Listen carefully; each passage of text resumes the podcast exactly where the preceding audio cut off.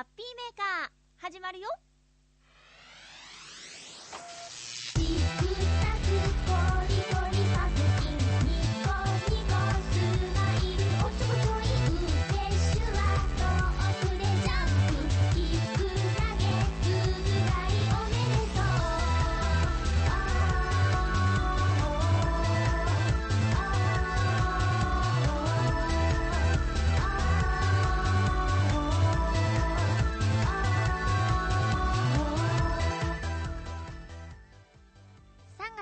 23日、まゆちょのハッピーメーカー。この番組は、ちょあへよ .com のサポートでお届けしております。先週、ちょっと BGM とマイクのレベルの具合が悪くて、特にエンディングのおしゃべりが聞き取りにくかったと思うんですけれどもね、えー申し訳ございません。これからちょっとずつ調整して、ぴったりなところでいきたいと思うんですけれども、一応ね、こう、ヘッドホンをつけて、帰りは聞いてるつもりなんですけどね、なかなかこう、一生懸命喋ってると、よくわからなくなってしまうんですね。えー撮ったやつを聞いてみるしかないみたいな感じになっちゃうんですけども、頑張っていきますのでよろしくお願いします。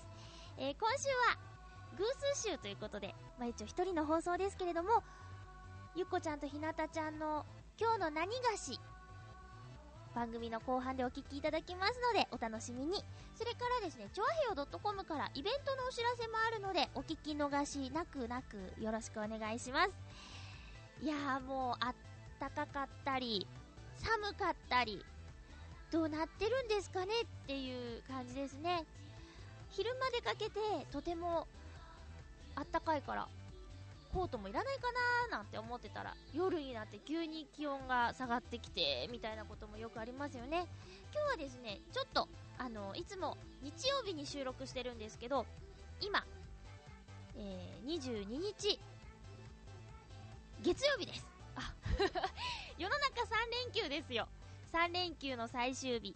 まあ一応は関係ないないない。今日はね、あの、夜勤明けの朝、今、これ収録してるんですけど、ちょっとね、体力仕事をやったので、まあいつもなんですけど、いつもやらないところをやったので、ちょっと肉体疲労がありますが、頑張って喋っていきます。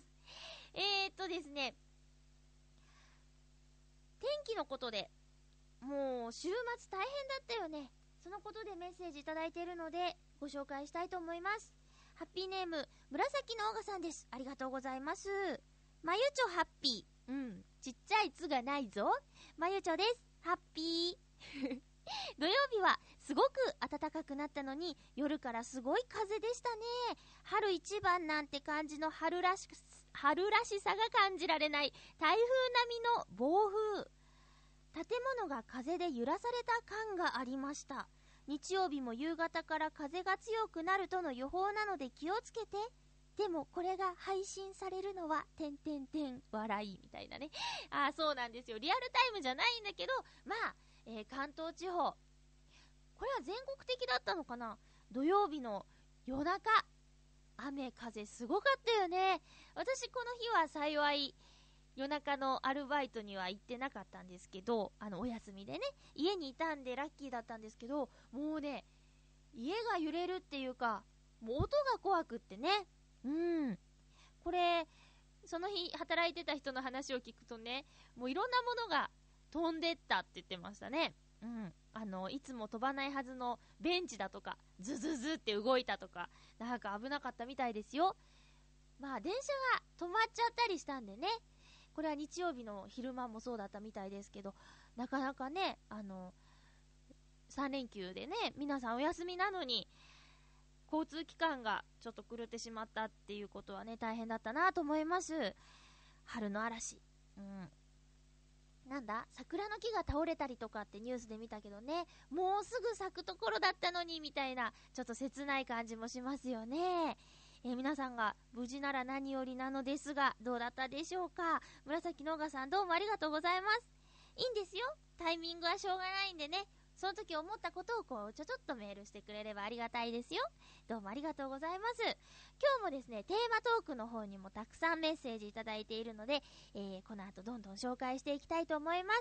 先週ね、全然そう、あの、私のパソコン宛てに届いてたメールを紹介することができなくて、特にね、クリボーさんはね、いつもパソコン宛てにくれるのでね、申し訳ないなと思って、えっ、ー、と、ご紹介したいと思います。ハッピーネーム、クリボーさん、ありがとうございます。まゆっちょ、リスナーの皆々様、ハッピー、ハッピー。サイエンスカフェコミュニケーションというイベントに初めて行ってきました。おしゃれなカフェに大学の先生をお呼びして、暗黒物質を探るをテーマにお話を聞きました。難しいお話も多かったですが、最新の研究も聞けたし、先生も冗談を交えてお話をしていたので、終始、和やかなムードでイベントは進みました。そして質疑応答の時間では小学校低学年の子供からの難しい質問に先生がタジタジだったのが面白かったです。ん？どんな質問だったんだ、えー、次もその次も宇宙に関するお話なのでまた行こうと思います。ちなみにまゆっちょ、宇宙について疑問に思っていること、質問したいことはありますか？クリボーさんありがとうございます。え、この小学生の子から出た難しい質問、先生がタジタジしてしまうぐらいの質問っていうのが今とても気になるんですけれどもね、何を聞いて先生がタジタジしてしまったんでしょうか？ね、宇宙についての疑問か。うーん、謎が多すぎてね、何から聞けばいいのやらって感じもしますけどね。もう、なんだろう、いつか行ったプラネタリウムで、もう2年ぐらい前かな、仮設のやつだったんですけど、メガスター使っててすごいいいやつだったんですけどね。まあ、大人なのに、今更そんなことに驚いたんですけどね。地球があるのは、銀河系？あれ？何？ちょっと、どうしよう。なんか、とにかく、な太陽があって地球とか水星とか火星金星土星木星とかでしょ？その塊が宇宙にはもっといっぱいいろんなところにあるんだって。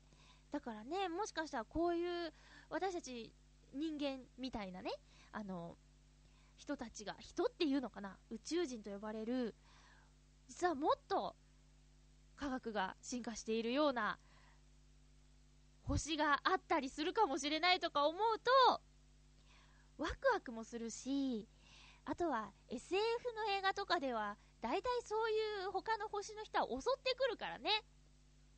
怖いなって思ったりもするんですけど、なんで映画でね、こう他の星から、やあやあ、どうも仲良くしましょう、地球の皆さんみたいな話がなかなかないんでしょうかね。大体なんか襲われるよね。バンバンみたいな、チュドーンってね。え ヘリコプターが飛んでるんですけど、これはマイクに音が乗るのかな？まあ、いっか。まあ、そういう感じで撮ってます。そっか、いいですね、こういう、あのー、普段はお話が聞けないような、偉い人の話を聞きに行くっていうね。カフェってことは、何か、お茶を飲みながらお話ができるっていう感じなのかなその会場にいたのも小学生から、まあ、クリボーさんみたいな大人の方から、ね、いろんな方がいたっぽいし、和やかなムードで、こう、難しい話も冗談を交えながらっていうのはいいですね。私もね、あのー、小学生の頃には、生徒として参加していたワクワク理科教室っていう、ま地域の自然を観察したり、あとは簡単な実験をしたりね、うん、草花を使って工作をしたりとかっていうことをする教室に通っていたんですけどね。うん。今でもその活動はしていて、その活動のホームページとかもあるんでね、ぜひ覗いてみていただけたらなと思うんですけど、私はそこに、うんと、高校生の時かな、ボランティアでお手伝いさんでね、行ってたんですけどね、えそこもね、とてもいい雰囲気で、あの、大学生の方もボランティアでお手伝いに来てたし、平日は教師をしているというね、えー方々もいらっしゃったし、なんかいろんな方が集まって、それはそれは楽しい回でした。それを思い出すメールでした。クリボーさんどうもありがとうございます。えー、さあ、まずは、コーナー行きますか行きましょうえーと、今日はですね、もぐもぐしたいと思います。ハッピーもぐもぐはい。今日のもぐもぐアイテムは、私結構好きなんですけど、これの新しい味が出てたのでご紹介したいと思います。明治のコパンハムチーズ味。新しいのかわかんない。私が食べたことないだけかもしれないんですけどね。一応、うん。買ってきましたよ。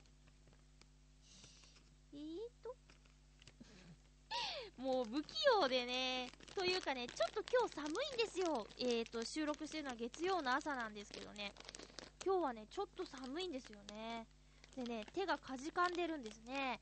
えー、ゆこちゃん来てるときはね、暖房ガンガン炊いて 部屋を温めるんですけど、私一人の時はね、こう、コートを着て、マフラーを巻いて エコしてるんです。エコというか、ケチっていうかね、まあ、ものは言いようですよ。エコーしてるんですね。なので、ちょっと手がかじかんで開け、開かない 開かないので、通常の開き方じゃない開け方をしてしまいましょう。はあ、もうほんと私は不器用です。お菓子の袋を開ける声じゃないよね。えいあー、いたよし。食べますコパンっていうのはね、名前そのままなんですが、パンですね。ラスクみたいな、食べやすいラスクみたいな感じです。いただきます。うん。あ、すごいハムの匂いがする。ポニョを思い出すね、ハムを、ハムを見るとね。うん。いただきます。ああこれ、マイベストコパン認定です。あっさりですけど。私、コパン好きだけど、このハムチーズはコパンナンバーワンだと思います。私の中でね。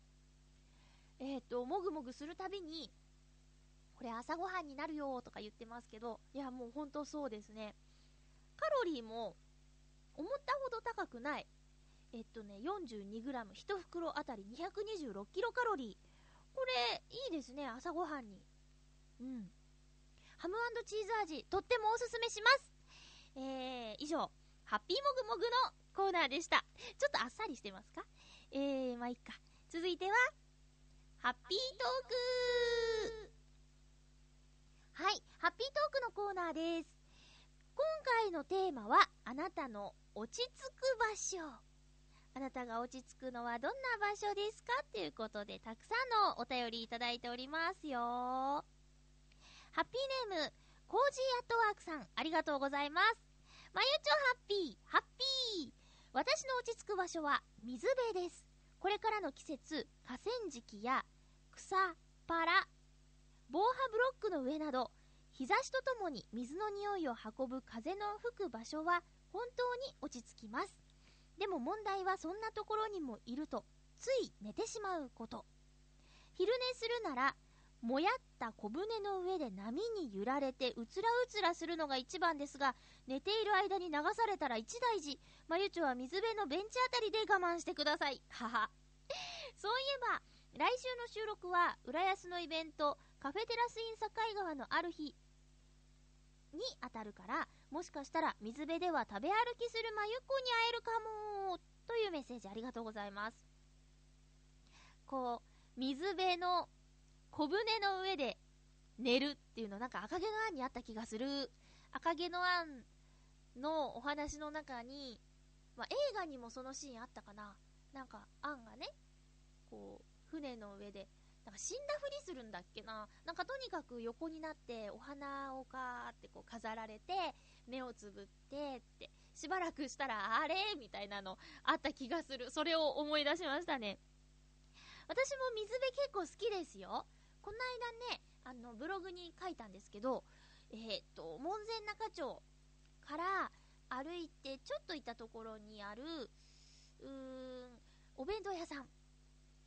河川って読むのかな？あの、中華の華に千人の千って書くお弁当屋さんがあるんですけど、まあ、詳しくはブログを見てください。えー、そこの唐揚げ弁当を買って、さ、て家に持って帰って食べてもいいんだけどこの熱々を今食べたいなと思ったので適当な公園がないかと歩いて探してたんですよ。そしたら橋があってちょうどあの京葉線の塩見とか越中島か。越中島っていう駅の近くにねあのある橋。橋の近くにあるベンチに座って食べたんですけど、そこに座ってるとね、チャプチャプこう波の音が聞こえてきて、で、その日はとても暖かかったので、気持ち多くお昼ご飯まあ、ちょっと早めのお昼ご飯をね、えー、お友達ともぐもぐすることができたんですけど、その水の音を聞いてたらね、なんかすごく気持ちよくなっちゃって、まあ、夜勤明け、まあ、いつものごとくね、夜勤明けっていうのもあって、まさに気持ちよくなってうとうとしちゃう感じでしたね。コージアートワークさんのアドバイス通り、ベンチでうとうとさせていただきましたけどもね。えっ、ー、と、ブログで紹介した唐揚げなんですけど、本当に美味しいよ。あのね、大きくて、あ、480円だっけな。まあ、とにかく500円以内で、ご飯と、その、おかずとあってね。まあ、二段弁当っていうか、ご飯の入れ物と、おかずの入れ物と分かれてる他弁とかもそうなのかな？そんな感じなんですけど、500円しないでね。で、ボリューム満点なんです。唐揚げはね、5個、4個か5個入ってたんですけど、どれも大きくて、もうじゅわーっと肉汁が出てきてね、すっごい美味しかったよ。なんか、生姜の風味が結構したかな。うん。で、こんなに大きいのに火が通ってるのがすごいなって思う感じで、うん、おすすめです。もし近くにね、来る機会があったら、門前仲町って言ったら、富岡八幡宮とかね、いろいろと、あの、下町の雰囲気で、えー、見どころもいっぱいあるので、興味のある方はぜひ探して行ってみてください。すっごいちっちゃいお店だから、わかりにくいよ。大学の近く、なんだっけな、海、海の、海の勉強する大学の近く、海洋大学とかある？なんか、多分、あの、さかなクンが助教授とかをやっていると言われている大学だったと思う。ちょっともう、曖昧でごめんね。ちょ、まあ、とにかく調べてみてください。え、中華の科に千人の線で、多分河川。うん。曖昧な情報ばっかりだね。よくないね。えー、新潟県のヘナチョコヨッピーさんです。ありがとうございます。まゆちょハッピー、ハッピー。さて、今回のテーマ、自分の落ち着く場所とのことですが、アウトドア派ではない僕は、落ち着く場所といえば平凡ですが自分の部屋ですよ。休みの日には部屋にこもって一日中パソコンいじってれば最高に幸せです。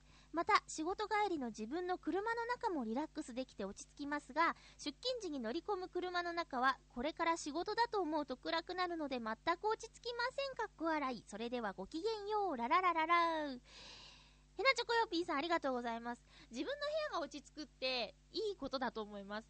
きっと、そうだな居心地のいい空間づくりができてるんだと思います。私、そうですね、家の中が落ち着かなくはないんですけど、うーん、でも一番ではないな一番ではないなうん。あ、でも、妙に落ち着く場所っはありますね。階段の踊り場とかに座ってると、ちょっと落ち着くっていうか ぼーっとできる時間みたいなのはありますけどね。えーと、パソコンを一日中か。あのね、私、小学生の頃、マリオカートとか流行ってたのかななんか、あれでね、テレビゲームとかしてて、こう、例えば日曜日とか、家にいて、どこにも行かない休みの日、びっくりするぐらい時間経つの早いよね。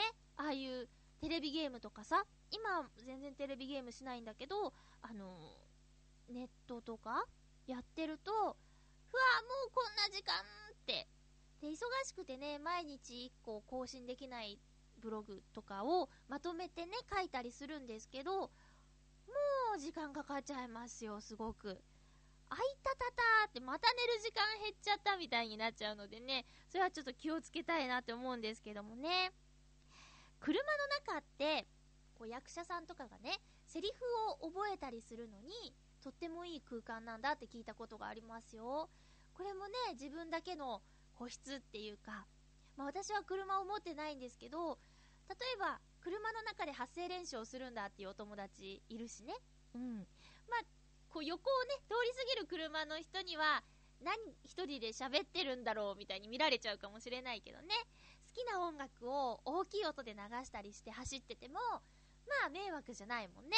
たまに外までズンガズンガ聞こえる車も走ってるけど、それはダメです。それはダメですよ、本当にね。えーと、出勤時と帰る時とで、気分は違うけど、車の中幸せか。いいですね。どんな車に乗ってるんですか？大きめですか？小柄なちっちゃいやつですか？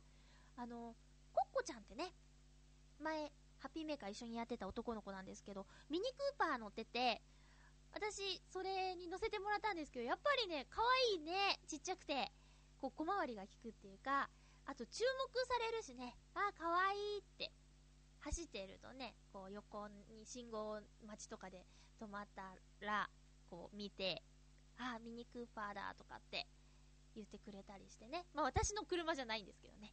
はい。ココちゃんとちょっとドライブに行ったことがあって、その時にね、あの、あ、ミニクーパー初めて乗ったって言って、えー、楽しかったのを覚えてます。あと割とね、女の子で大きめの車に乗ってたりする人もいてね、なんで？って聞いたら、なんか頑丈だからみたいなこと言ってましたけどね。うん、いざという時に、その大きい車だと、ちょしっかり守ってくれるみたいなことを言ってたり、あとは車体がちょっと高いことで優越感に浸れるんだとかって言ってる人もいましたね。いいな、自家用車いいな。あ、私はもうダメですよ。ゴールド免許2周目ですからね。それがどういうことか皆さん分かりますよねはい、乗ってません。えー、でも春とかね、こう旅行、沖縄、北海道とかなると、やっぱり車を運転できた方がいいなっていうのはありますよね。羨ましいです。ちょっと話ずれちゃったかもしれないけど、でも、まあ、車の中が落ち着く場所っていうのはいいですよね。続きましては、えー、掲示板にいただいたメッセージからご紹介しましょうかね。えー、ハッピーネーム、七星さん、ありがとうございます。まゆちょハッピー、ハッピー。落ち着くところ、それは音がしないところ、人が少ないところとかいいですね。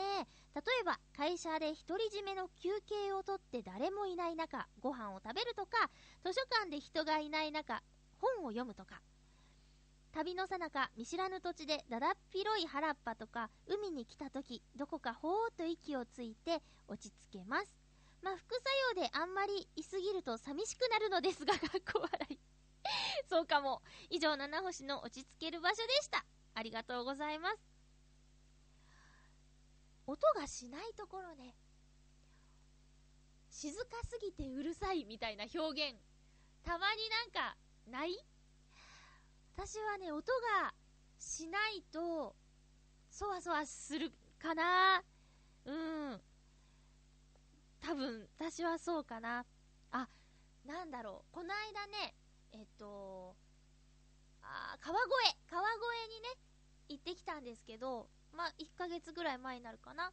そこで、時の鐘っていう、ゴーンって、こう、時間、決まった時間に鐘が鳴る、時の鐘っていうのをね、見に行ってきたんですけど、まあ、NHK の朝の連ドラの翼っていうラジオが舞台のね、あのドラマがあって、そのロケ地が川越で、時の鐘とかもよく出てきたんですけど、それで本物見に行こうって、前々から言ってて随分経っちゃったみたいな感じで、ようやくね、お友達とスケジュールが、都合がついたんで行ってきたんですけどね、時の鐘は、日本の残したい音100みたいなのに選ばれてるんだって。ってことは、他にも日本の残したい音っていうのがあるはずじゃないですか。だからね、まだまだ具体的に調べてないんですけど、そういうのがあるとすれば、その音を聞きにね、ぜひ行きたいななんて思ってたりしますね。うん。七星さんは、音がしない場所が落ち着く。人が少ないところ。うん、そうですね。原っぱ、図書館。なんかね、あ、いいんですよ。別に私の場合なんですけど、私、幼稚園の時に、あの、運動会の時ですね、に、こう、校舎の裏を通って、入場門だか、何かこう、みんなで整列する場所に行かなきゃいけない時にはぐれちゃって、誰もいない校舎で一人泣いていたっていう思い出が あるので、こういう人がいないとか、音がしないとかっていうことに妙に不安を感じてしまうっていうのはありますね。それもなんか今思い出した。誰もいない会社とか、図書館とかっていうところを読んでて、あ、そういえばそういうこともあったななんてね、思い出しましたね。私ほんとおっちょこちょいで幼稚園の時、あの、おっきなたらいがあってね、うーん、それにザリガニを飼ってたんですよ、幼稚園が。で、上に蓋もしないで、ザリガニがいっぱいその桶の中にいたんですけど、こう、帰る時に親が迎えに来てくれるんですよ。一斉にね、みんなのお母さんが、お父さんとか。で、2階の幼稚園の窓からお母さん来てるかなってこう見ながらよそ見をしながら歩いててまんまとそのザリガニのたらいの中に落ちてしまったってでこうザリガニがシャーって怒るとものすごい背筋でザリガニってこうシャーってやるじゃない？わかるかな？見たことない人もいるかもしれないよね。都会育ちの人とかザリガニ。あのね、ハサミがあるんですよ。ザリガニ。そのハサミをね、ガッと広げて上に上げて、背中ぐーんと反って、背筋みたいな感じでね、威嚇してくるんですけど、それもね、またトラウマですね。うん。幼稚園の時ね、結構いろいろあってね、あの、なんだっけな、手すりと壁の間に、階段の手すりとこう壁の間にね、あ、やったーって言って、これはまるわって言って、腕を挟んで、そのまま登ってたら抜けなくなって置いてかれたとか、うん。なんで急に思い出したんだ、幼稚園のこと。ねえ、変なの。七星さん、ありがとうございます。そうそう、七星さんもね、あんまり長くいすぎると寂しくなるって言って、多分そのね、長くいすぎるっていう長さが私の場合極端に短いんだと思います。七星さんありがとうございます。えーと、旅人さん。これちょっと初見なんですけど大丈夫かな。えー、旅人さん。旅人さん旅人さんラジオ聞いてるのかな？あのね、ハッピーって挨拶してくれると嬉しいな。というメッセージをお伝えして、え落ち着く場所といえばこんな話はどうでしょう。これは前にも言いましたが、私の趣味は国内限定の鉄道旅行です。そんな私の落ち着く場所は、その旅行中の列車の車内です。ああ、電車の中っていいよね。目的地に着くまでのんびりとした空間や駅弁を車内で食べる楽しみ。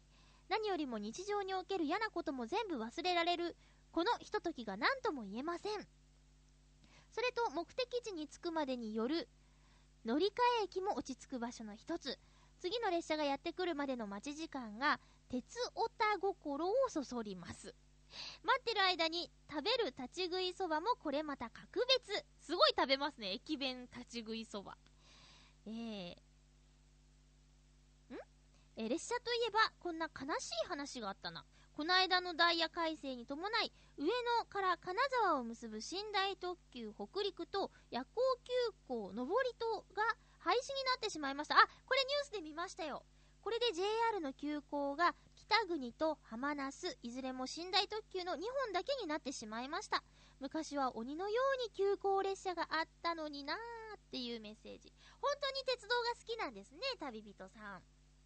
あ、よくね、なんか、ありますよね。青春18切符とかって、こう、ね、新幹線とかでビューンと行くんじゃなくて、ちょっとずつ進んでいくっていう。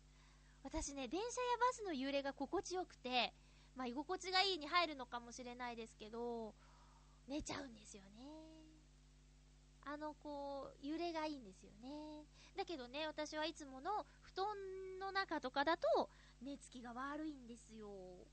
なんかこう、電車やバスの振動を再現してくれるような、揺らす機械みたいなのないですかね？ベッドがちょっとその電車の揺れに対応しているみたいな。そんなんあったらすぐ眠れていいのにな、なんて思いました。こう、見ましたよニュースで。うんと、寝台特急北陸と夜行急行上りとの廃止になってしまったというニュース。たくさんの鉄道ファンの方がね、上野駅でしたっけ？に集まって、こう、最後の姿を写真に収めてるんだとかっていうニュースを見ましたけどね。うん。好きなものがこうあるっていいですよね。これっていうものがあるのがね。駅弁。駅弁ね。あ、岡山に12月に行った帰りに、桃の形をしたお弁当に入った祭り寿司を買って帰って家で夜ご飯にしました。これもまあ一つの駅弁ですかね。電車の中で食べる方が、まあ、雰囲気出ていいんでしょうけどね。落ち着く場所は旅行中の列車の車内という旅人さんどうもありがとうございました。え続きましては、えーと、メールからご紹介しようかな。んんハッピーネーム、にっこりさん、ありがとうございます。まゆちょさん、ハッピー？ハッピーにっこりです。どうも。私のお気に入りの落ち着く場所は、やはり放牧場です。ホルスタイン種の大きなお母さん牛がたくさんいて、中にはとっても人懐っこい子もいて、寄ってきたりもします。そんな時はとっても癒されますよ。まゆちょさん知ってますか？牛の中には毛が普通より長くて、ふさふさした子もいるんです。遠くから見ると少しもさっとした雰囲気ですが、近くで見るととっても可愛いですよ。それでは ちょっと指針が入ってて迷っちゃった。ありがとうございます。えー、っとね、牛、バッファローみたいな感じ？そこまで長くないですか？牧場か。あの、岡山にいた頃はね、うん、そんなしょっちゅうではないんですけど、ヒルゼン高原とかっていうのがあってね、そこにね、あの、半年に一度だか、記憶のある範囲で、割と行ってた気がします。朝一に行こうとかって、ちょっと早めに車を出してですね、こうまだ交通量の少ない道をブンブン行って、ヒルゼンで朝ごはんを食べて野菜買って帰ってくるみたいなことがあったような、なかったような、あったな、ありました。そういうことやってたんでね、牧場か、実際に牛さんと触れ合ったりしたかどうかっていうのはないと思うんですけど、でも私、もうゆっこちゃんもかな、言ってたな、あの、マザー牧場に行きたいって言ってたんですよね。だから暖かくなったら行きたいね、なんて言ってたんですけど、牛の乳搾りって、一生一回はやってみたいなとかね、あの、こうギューって絞って、ジャーって、ジャーって、下手くそな人はね、ちゃんと出せないみたいですけどね、ああいうことやってみたいなって思います。いいな、にっこりさんの住んでる近くに放牧場があるんでしょうかね。人懐っこい牛だって、目が可愛いんだよね、クリクリっとしてね。いやー、羨ましいですな。これからちょっとこう、いい季節じゃないですか？ねえ、葉っぱも青々として、その葉っぱをもしゃもしゃ食べてたりするのかな？あ、もーっていう牛の鳴き声が聞こえた気がしましたよ。にっこりさんどうもありがとうございます。えー、続きましては、ハッピーネーム、水なぎさん、ありがとうございます。まゆちょハッピー、ハッピー。今週のお題の落ち着ける場所ですが、私の場合は1番が静かな BGM が流れ、適度な話し声が聞こえる喫茶店の窓際の席かな？静かな図書館も悪くないのですが、図書館は物音を立ててはいけないような空気がちょっと気になるので、多少雑音がある程度の喫茶店の方が落ち着いて読書や勉強ができるので、ついつい長居をしてしまいます。自宅だとつい怠けてしまうので、かっこ笑い。これすっごいわかります。家じゃないところの方が集中できるっていうのすごいわかります。えー、なので、いつも行きつけの喫茶店でコーヒー一杯で何時間も検定試験の勉強をしたりしています。ああ、そうか、そこで頑張って勉強してるんですね。もちろん、あんまり混んでいる時にはお店に申し訳ないので、空いてるタイミングを狙って長居をしていますけどね。え次はやっぱり北海道の広くて綺麗な公園でのんびりしている時、一番のお気に入りは、札幌のモエレ沼公園です。あやっぱなんかちょっと変わった音なんですね。モエレ沼公園。どうしても精神的にきつくなった時には突発的に行って半日ぐらいブラブラと散歩したり芝生に寝転んだりしてリラックスしてきます。はあ羨ましい。東京でもそんなゆっくりできる公園があるといいんですけどね。まだ見つけられてません。どの公園に行っても人が多いのでそうですよね。ではではということでモレー沼公園の写真を掲示板の方に貼ってくれていますがなんかいい場所ですね。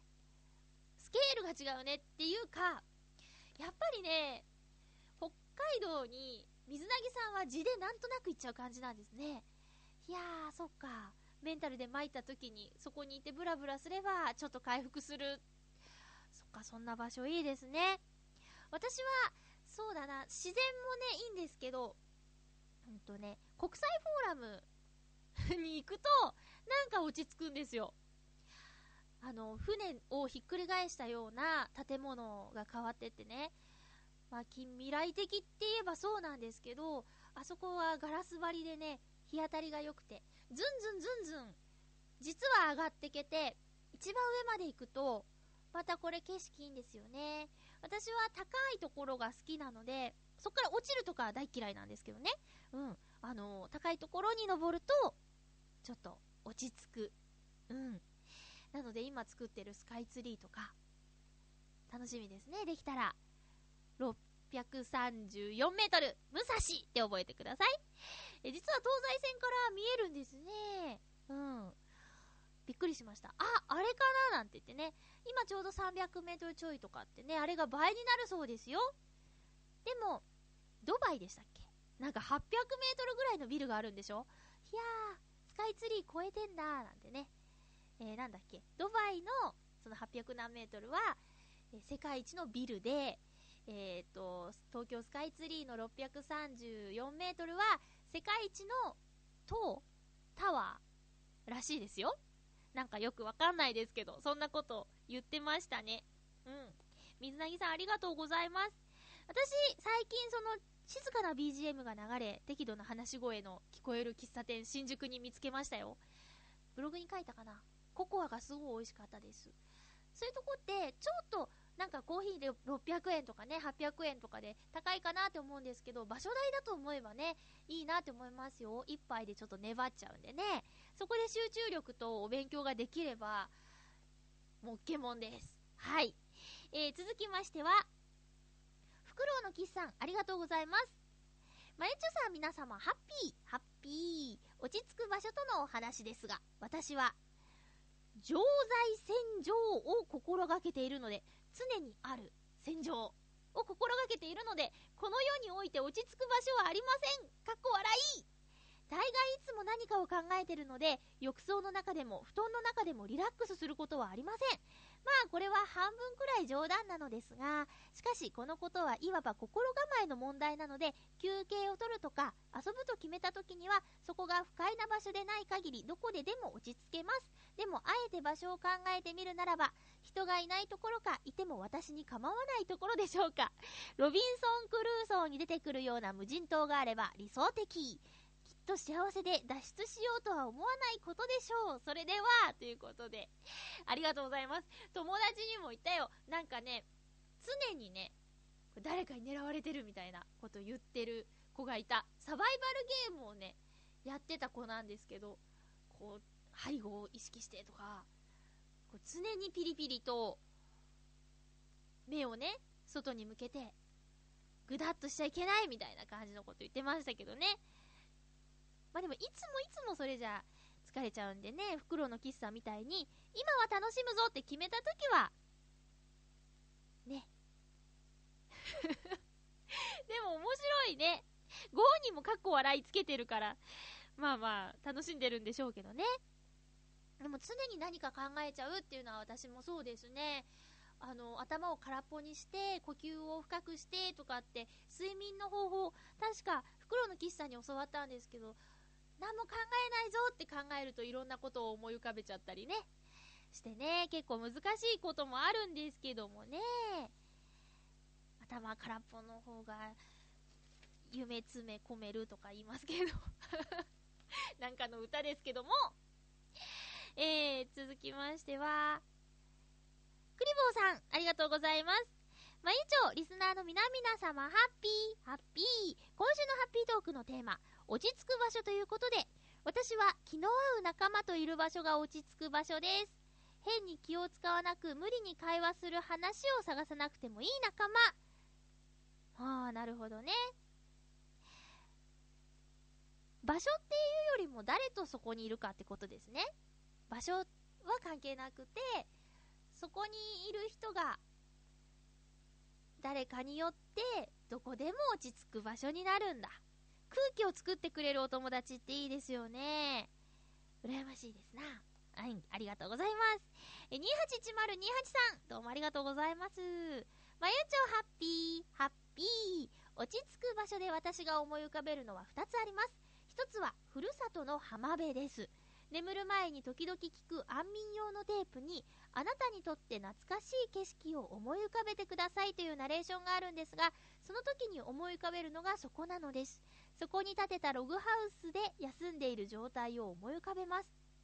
ログハウス？建てたの？すごい。夢です。ログハウス。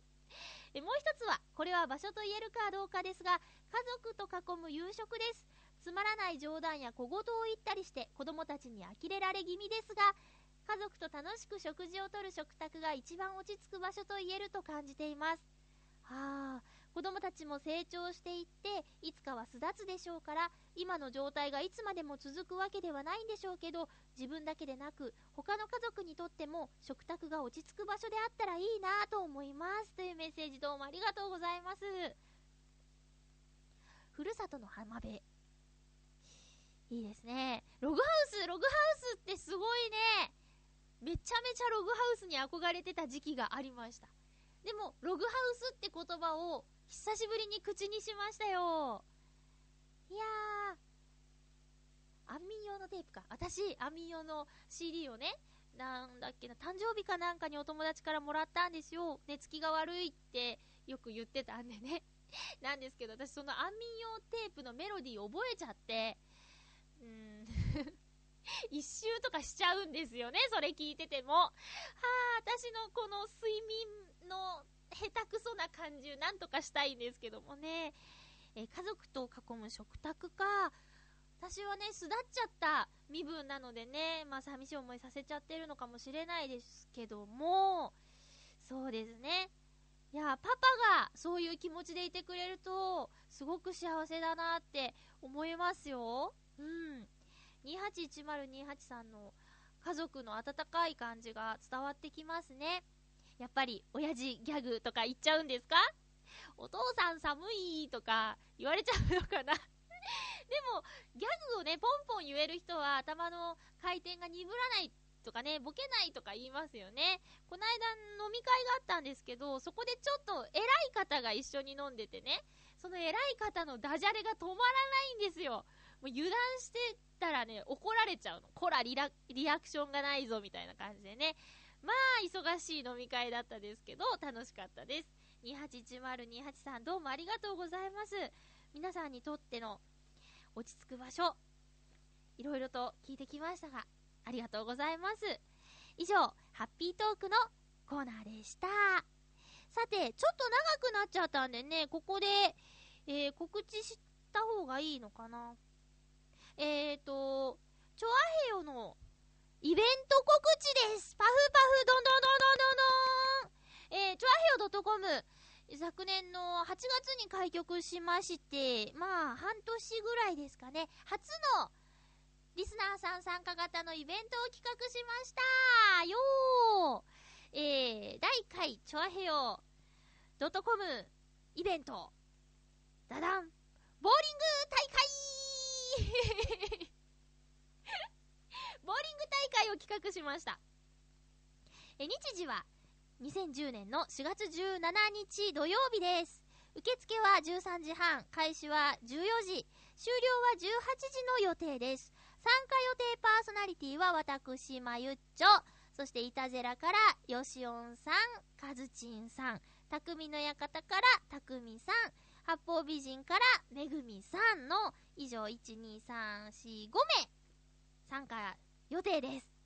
えっ、ー、と、詳しくはですね、ちょあへよ .com のホームページ、イベント欄、2010年4月のページを開いていただくと、申し込みフォームがありますので、そちらからどしどしご参加、ご応募ください。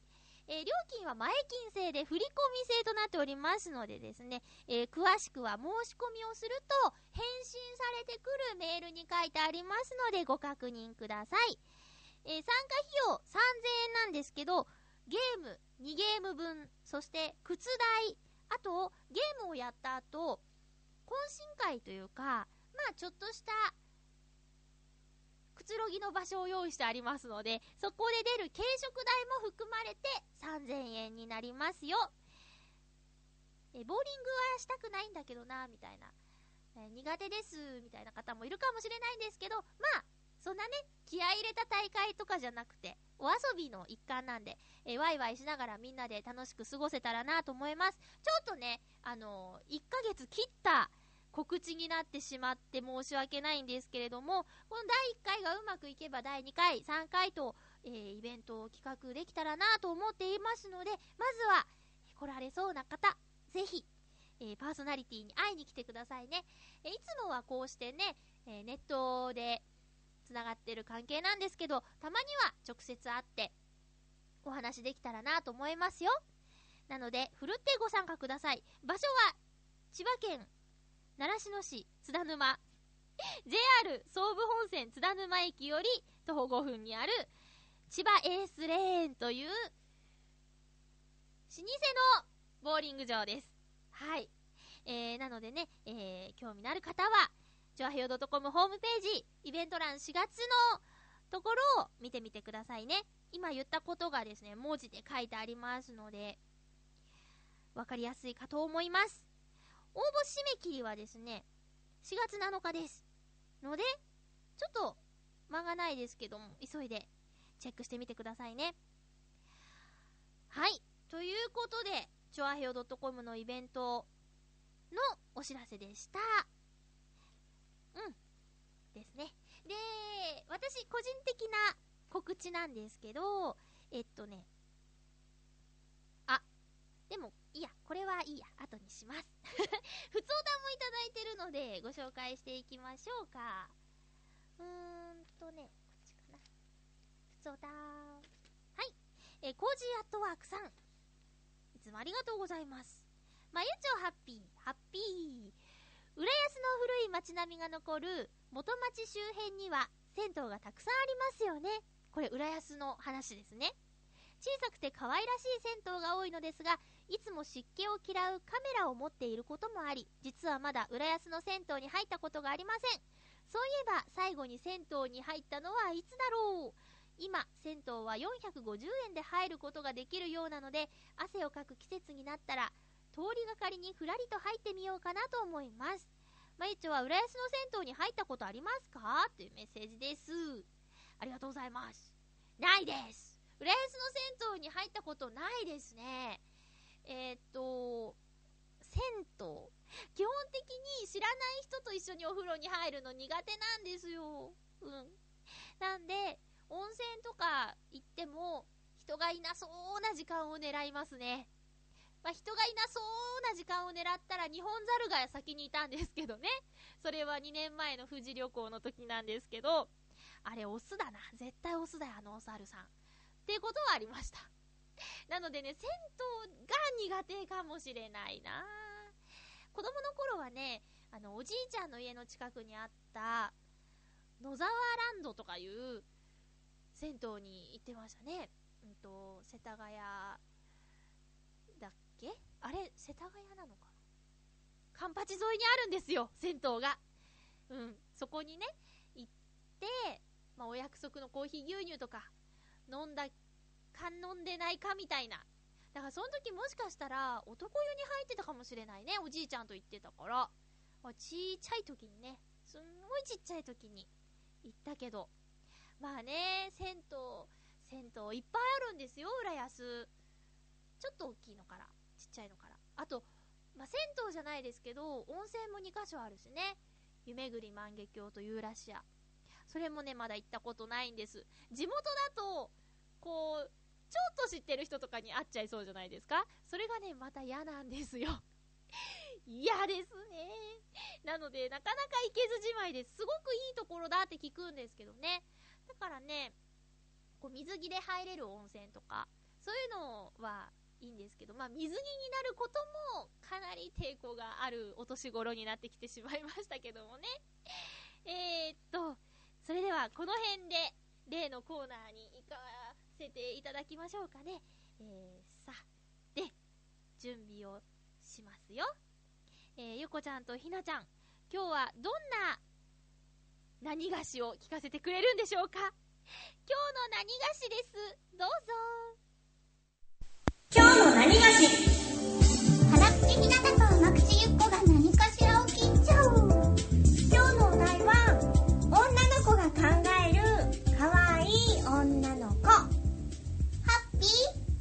よ。ッピー。ひなただ。よ。はい。これが可愛いと考えているわけではなく、そうそうそう。我ら女子が考えるかわいい女の子はどないなものやろっていうのをねはい。語りたいなってふと思ったんだよね。はい。まず、うん。私が考えるのは、うん。膝が黒くないこ うん重要大事。あれさすぐ黒くなるんだよね。ょ黒くおなりでいらっしゃるなるなるなる。あら、あらそうですか。なんでだろう。あのねうん。会社で、はい。下の子を教えるときにさ、うんうんうん。こうなんだろう同じ目線になろうとして、うんうん。私つい膝をついてうん。座ってる、膝に立ちね座ってる子とこう合わせちゃうのよ、もうあれやってると即よ。即黒ずみよ、なんでだろうね。アイドルのお膝はさ、うん、なんであんなにこう、綺麗なんだろう。角質とか取ってるんじゃないの？そうなのかな。なんかさ魚食べてくれるのあるじゃん。あー。あれやったことある？ないない、温泉の中に足をつけたら、小さい魚がそう。パクパクパクパクパクっと。あれやった膝で？膝はね多分止められると思う あの一応か係員さんとかいるからドクターフィッシュよね。あそうそうそうそうそうはい。うんうん。普通にあの足湯な感じでチャポンって入れて、うんうん。くすぐったいんですよそうなの？ああいうの撮ってんじゃない？ああ、そうなのかな？全身みたいな なんか、なんかそれ嫌だね。そうだね、うんちょっと気持ち悪いねそうね。アイドルの膝か。でも私、うん。それが気になってうん。買ったんですよ、うんうん。なんか美白のボディスクラブ？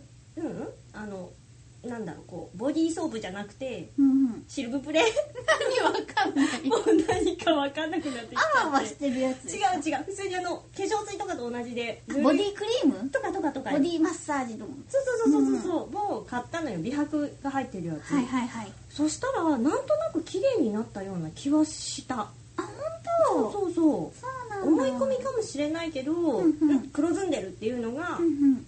なんとなくこう解消されたようななるほどね。気がする。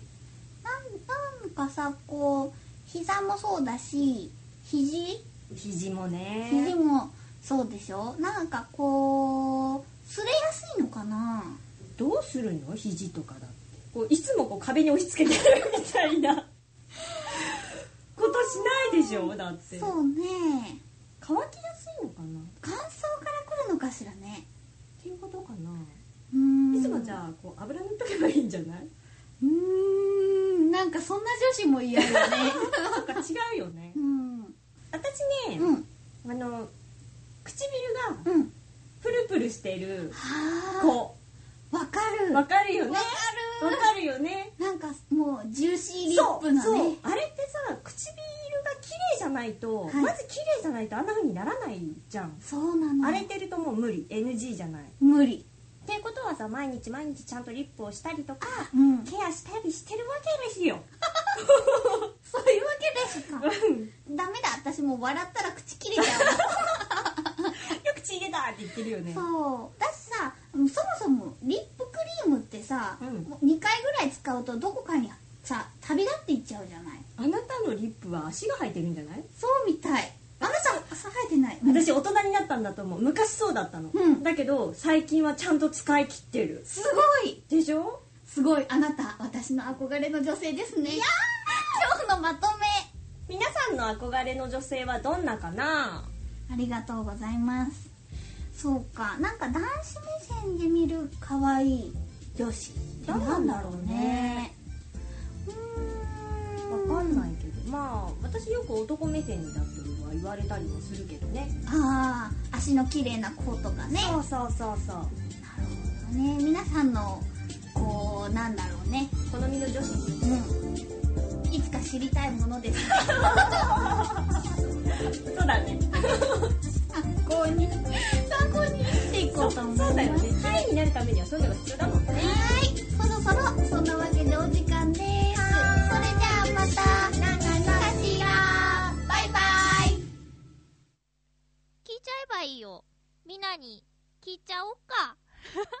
えっと男子目線。でこういう子が可愛い。を来週送ってください。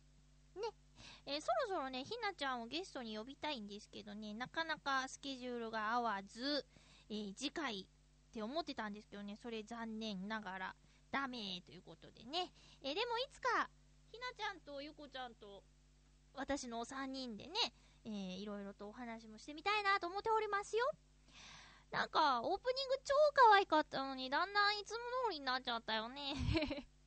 主に確執の話をしてましたけどね。えーそんな二人、えーこれからも楽しみにしているからよろしくお願いしますね。えっと、来週の話が出たところで告知しましょう。えー次回、3月30日放送分を、いつもと違うよ。えーっと、3月27日土曜日に収録する予定です。ので、えー皆さん、メッセージをですね、いつも日曜日にって言ってるんですけど、土曜日までにですね、えー送っていただければなと思います。えー最初考えてたテーマはね、あの年度末なんで、もう、何でもありありな回にしようかなとか思ってたんですよ。えまゆちょとゆこに質問とか、もう普通おた祭りですかね、にしようかなと思ってたんですけど、もうせっかく二人が気になってるので、えー男子目線で、こういう子可愛いなっていうのがあったら、それも送ってください。質問も送ってください。年度末なんでね、えちょっといつもとは違うことをなんかしたいなと思ってるんですけど、うーん、多分いつも通りだね。えーそんなコーナーで収録日が日曜でなく土曜っていうことで、えーお気をつけください。よろしくお願いします。えー私から告知なんですけど、えっ、と、今、ナレーターをやっている、ジェイコム浦安で、好評オンエア中の、ホームタウン浦安。